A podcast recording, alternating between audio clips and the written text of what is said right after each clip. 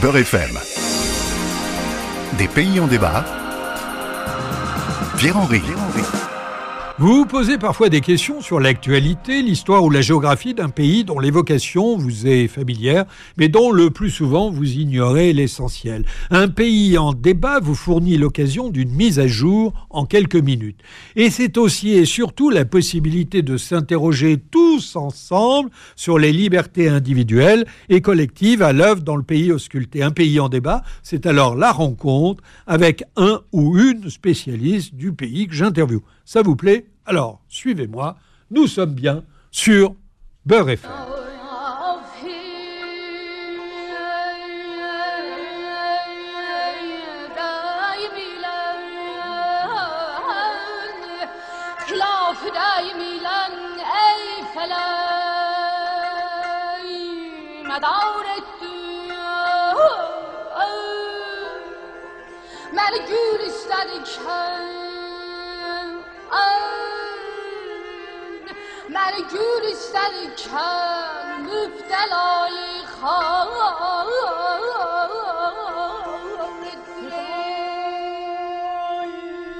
Cette musique traditionnelle que vous entendez, c'est le mugam. Ce genre musical azéri accorde une grande importance à l'improvisation, associant chant et instruments classiques comme le tar et le daf. Aujourd'hui, nous vous emmenons en Azerbaïdjan. Ce pays est situé dans la région euh, transcaucasienne entre la mer Noire et la mer Caspienne.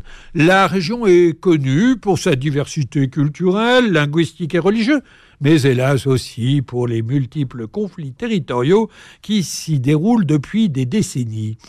Avec une superficie de 87 000 km, soit la taille de la région Nouvelle-Aquitaine, l'Azerbaïdjan compte 10 millions d'habitants. Les Azéris représentent 80% de la population et sont majoritairement musulmans.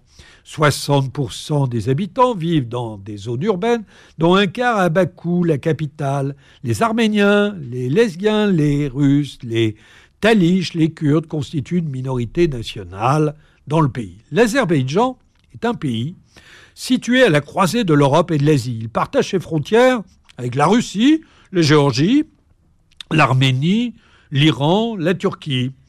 Malgré son climat semi-aride, l'Azerbaïdjan possède une grande richesse en sources d'eau, ainsi qu'une grande façade maritime sur la mer Caspienne. L'agriculture génère 6% du PIB, apporte une contribution majeure à l'économie non pétrolière.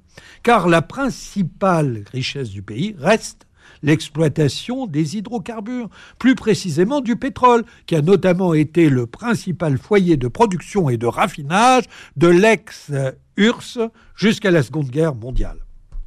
Et oui, il faut se rappeler que l'Azerbaïdjan a été l'une des 15 républiques socialistes constitutives de l'Union soviétique de 1922 à 1991. Un bail. C'est après l'éclatement de l'URSS en 1991 que l'Azerbaïdjan est devenu indépendant. Et puis, vous avez la région autonome du Haut-Karabakh, qui est rattachée à l'Azerbaïdjan par les autorités soviétiques, malgré l'opposition croisée de l'Arménie et de l'Azerbaïdjan. Alors, à partir de 1988, des tensions se font sentir entre les deux pays. L'Arménie demande le rattachement de ce territoire peuplé d'Arméniens à son pays. Le conflit éclate en 1992 jusqu'en 1994, date de la signature d'un cessez-le-feu. Des milliers de personnes furent tuées.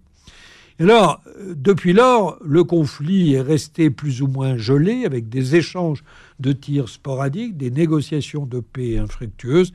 Et puis, depuis décembre 2020, les tensions ont de nouveau augmenté avec une escalade militaire impliquant des combats intenses dans la région du Haut-Karabakh. Aujourd'hui, nous allons parler des relations de l'Azerbaïdjan euh, avec euh, la Turquie, ainsi que de la situation des personnes déplacées en Azerbaïdjan. Nous allons le faire avec Behram Balsi, qui est diplômé en sciences politiques, civilisation arabo-islamique, des Sciences Po. Il est directeur de l'Institut français d'études anatoliennes à Istanbul. Bonjour Béram Balsi. Oui, bonjour. Alors, depuis 2020, la Turquie est active aux côtés de l'Azerbaïdjan dans le conflit arméno-azerbaïdjanais, notamment par une aide militaire. Est-ce que vous pouvez revenir sur les relations historiques entre la Turquie et l'Azerbaïdjan qui ont permis de mener cette alliance et que trouve la Turquie euh, comme avantage à cette alliance? Eh bien, la Turquie se sent quelque part euh, obligée d'être solidaire de l'Azerbaïdjan parce que les deux pays ont une multitude de points en commun. Il y a une certaine proximité, parenté. La Turquie et l'Azerbaïdjan, le peuple de Turquie et l'Azérie, c'est à peu près la même, le même peuple turcique. Euh, historiquement, c'est les mêmes. Et euh, par ailleurs, pendant depuis une trentaine d'années, il y a des relations très très très approfondies qui lient l'Azerbaïdjan à la Turquie, parce que à cause de cette proximité ethnique, linguistique, politique, linguistique parce que dans toutes les langues turciques, entre le turc, l'ouzbek, le kazakh, l'azéri et le turkmène et d'autres langues, en fait, la plus grande proximité, c'est entre le turc de Turquie et l'azéri, qui est une forme de turc de Turquie, un peu différent, mais qui est vraiment très proche. Ça, c'est la première. La deuxième, les deux pays sont appartenir à une même ethnicité, une même, un même groupe ethnique, un même groupe. D'ailleurs, souvent, les deux pays se présentent comme euh, deux États, une même nation. C'est-à-dire qu'il y a l'idée que les deux ne font qu'une seule nation. La Grande euh, Turquie non, pas la Grande Turquie, la grande idée turcique, le, grand peuple turc euh, au sens turcique, au sens turquique, et ben, pas forcément un, même pays, mais il y a une certaine euh, grande nation turque qui, qui, qui, dépasse les frontières. Mhm. Et par ailleurs, il y a aussi le côté que la Turquie, dans, depuis une trentaine d'années, la Turquie cultive l'idée de créer un monde turcique, une espèce de bloc d'État turcique. Et bien, dans ce projet intégrationniste que soulève la Turquie, dont la Turquie est le moteur, eh bien, c'est l'Azerbaïdjan qui est le plus participant, le plus impliqué, le plus, le plus volontaire. Et d'ailleurs, quand on le voit, c'est-à-dire chaque fois qu'il y a des rencontres au sommet. C'est ce qui amène la Turquie à soutenir l'Azerbaïdjan dans sa tentative euh, dans euh, la séparation du territoire qui mène vers le Haut-Karabakh Alors justement, la Turquie se sont obligés de soutenir l'Azerbaïdjan pour toutes les, toutes, les raisons que j'ai évoquées tout à l'heure, parce qu'il y a une certaine proximité linguistique, politique, culturelle et, même religieuse dans certaines mesures. Et je, je, je, ferai euh, une petite remarque là-dessus, c'est qu'en fait, la Turquie, depuis une trentaine d'années, soutient l'Azerbaïdjan dans sa guerre contre l'Arménie. Elle l'a toujours soutenu d'une manière diplomatique, politique, mais là, il y a deux ans, dans la guerre, la deuxième guerre du Karabakh, il y a deux ans, c'était au-delà, c'est-à-dire qu'il y a une implication militaire de la Turquie. Et les questions qu'on peut se poser, c'est pourquoi la Turquie est allée aussi fort cette fois-ci? C'est qu'en fait, en une trentaine d'années, le contexte a changé et dans l'esprit des Turcs et des Azeris, on a le sentiment en fait que la communauté internationale, les Nations Unies et les autres, le groupe de Minsk qui est censé apporter une solution à ce conflit, a été inefficace. Et dans ces conditions-là, la seule chose, le seul moyen de retrouver, pour l'Azerbaïdjan, de retrouver un, les districts autour du Karabakh, deux, le Karabakh, c'est la voie militaire.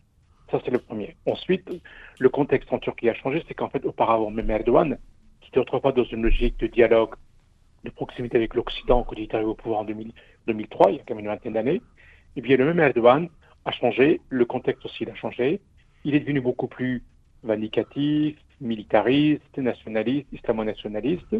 Et de ce fait, c'est-à-dire qu'auparavant, il tenait compte de ce qu'allaient dire les Occidentaux si la Turquie soutenait l'Azerbaïdjan, et bien depuis deux ans, trois ans, il y a un tel fossé entre la Turquie et ses partenaires traditionnels occidentaux que la Turquie, quelque part, la Turquie que... faire attention à ça. Oui, la Turquie qui est euh, un des piliers euh, de l'OTAN, euh, dit au passage. Mais revenons sur la nature du régime en Azerbaïdjan sous la conduite du président Ilham Aliyev, compte tenu de ses multiples atteintes aux droits de l'homme, des crimes de guerre, de discrimination.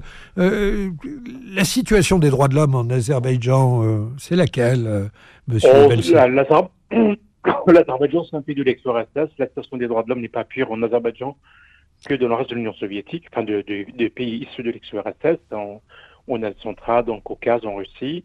Euh, il y a des prisonniers politiques, mais elle n'est pas pire qu'au Turkménistan ou, ou en Ouzbékistan, au Kazakhstan. C'est à peu près la même. C'est-à-dire que c'est le, c'est une espèce de dynastie euh, post-soviétique, dynastie qui va de père en fils, parce que le président Aliyev, le père, euh, Haïdar donc, est arrivé au pouvoir en, 2000, en 94 et il est resté longtemps, pendant longtemps et en 2003 il a été remplacé par le fils. Donc si vous voulez, c'est un régime autoritaire post-soviétique avec quelques quelques restes de, de, de, de la partie de l'Union soviétique et, et, le fait qu'il y ait aussi une manne pétrolière, qu'il y a deux ans, la, guerre de contre le Karabakh, le fait que l'Azerbaïdjan était victorieux, ça renforce ce régime autoritaire. Et, et de ce fait, je pense que l'opposition est discréditée parce que elle voit bien que le régime est d'une autorité euh, populaire au sein de la, au sein de la population azerbaïdjanaise parce que il a réalisé le rêve de tous les Azerbaïdjanais qui était de retrouver, euh, de, regagner la guerre du Karabakh, de, de réparer l'humiliation qui a été infligée il y a une trentaine d'années par les Arméniens aux, Azerbaïdjanais, et le fait qu'il ait retrouvé, qu'ils aient réconquis euh, les sept districts en dehors du Karabakh, plus une partie du Karabakh, ça donne une certaine longévité de pouvoir à Aliyev et à mon avis dans les années à venir, les élections, il va encore les gagner très facilement. Merci, merci de cette explication. Mais alors, il y a encore une question que je veux vous poser et dont on ne parle pas suffisamment, euh, c'est celle du sort des déplacés en Azerbaïdjan. Près de 700 000 personnes euh, sont euh, déplacées euh, et euh, a priori la situation ne semble pas s'améliorer. Vous avez une idée des conditions de vie des déplacés aujourd'hui. Alors les déplacés donc, sont des réfugiés, de fait ça, ça devient un, un statut particulier parce qu'ils ont été expulsés de chez eux il y a une trentaine d'années oui. pendant le premier conflit du Karabakh. Oui. Donc il y avait plusieurs catégories de réfugiés azerbaïdjanais. Il y avait ceux qui étaient en Arménie qui ont été expulsés, au même titre que les Arméniens d'Azerbaïdjan ont été expulsés. Ceux qui étaient au Karabakh, ils ont été obligés de partir à cause de la violence de la guerre. Et enfin et surtout, les plus nombreux, c'était ceux qui étaient dans les districts aux alentours du Karabakh, qui pour eux aussi, ont été obligés de, partir parce que leur, leur territoire, leur, leur ville était occupée par les Arméniens. Et depuis une trentaine d'années, ils vivent dans des conditions pas très faciles du tout. Et le pouvoir azerbaïdjanais était dans un véritable dilemme, c'est-à-dire que s'il est logé comme il faut, s'il les intégrait parfaitement, ben, du coup, la question du Karabakh était oubliée. Or, l'objectif, c'était de, laisser ce gars, de, maintenir un peu cette, cette plaie ouverte, question des réfugiés, pour pouvoir le droit légitime de revendiquer, y compris de repartir à la guerre pour récupérer le Karabakh. Et c'est ce qui a été fait. Or là, maintenant que les districts ont été libérés, il est question que certains reviennent s'installer dans dans les villes où ils ont été expulsés il y a une trentaine d'années, mais ça prendra du temps parce que euh, des villes euh, vidées, euh, non, non habitées pendant une trentaine d'années, ça devient une espèce de désert, de, zone inhabitée. Et l'Azerbaïdjan, s'il veut redonner une certaine viabilité à ces, ces, ces régions, je pense que ça demandera beaucoup de temps et d'investissement. Ils ont commencé, mais ça prendra beaucoup de temps. Euh, merci à vous, euh, Beram Balsi, euh, pour cet entretien très très clair. Un pays en débat, c'est terminé pour aujourd'hui. Merci à Jessica et à Zora, sans qui cette émission n'aurait pu avoir lieu. C'était Des pays en débat, en partenariat avec France Fraternité.